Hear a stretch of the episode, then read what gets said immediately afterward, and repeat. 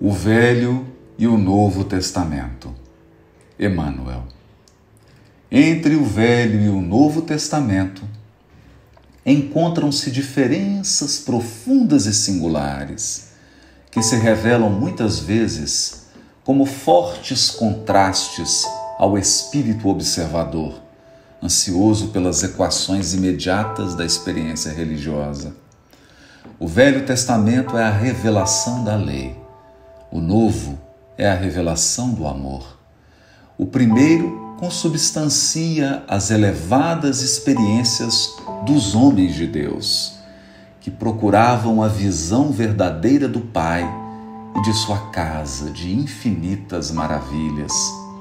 O segundo representa a mensagem de Deus a todos os que o buscam no caminho do mundo.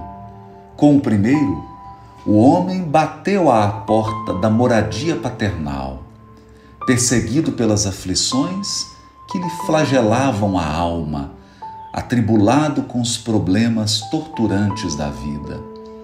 O Evangelho é a porta que se abriu para que os filhos amorosos fossem recebidos. No Velho Testamento a estrada é longa e, vezes sem conta, as criaturas humanas desfaleceram entre os sofrimentos e as perplexidades. No novo, é a estrela de amanhã espiritual, resplandecendo de amor infinito no céu de uma nova compreensão. No primeiro é o esforço humano, o Evangelho é a resposta divina. A Bíblia reúne o trabalho santificador e a coroa da alegria. O profeta é o operário, Jesus é o salário na revelação maior. Eis porque, com o Cristo, se estabeleceu o caminho depois da procura torturante.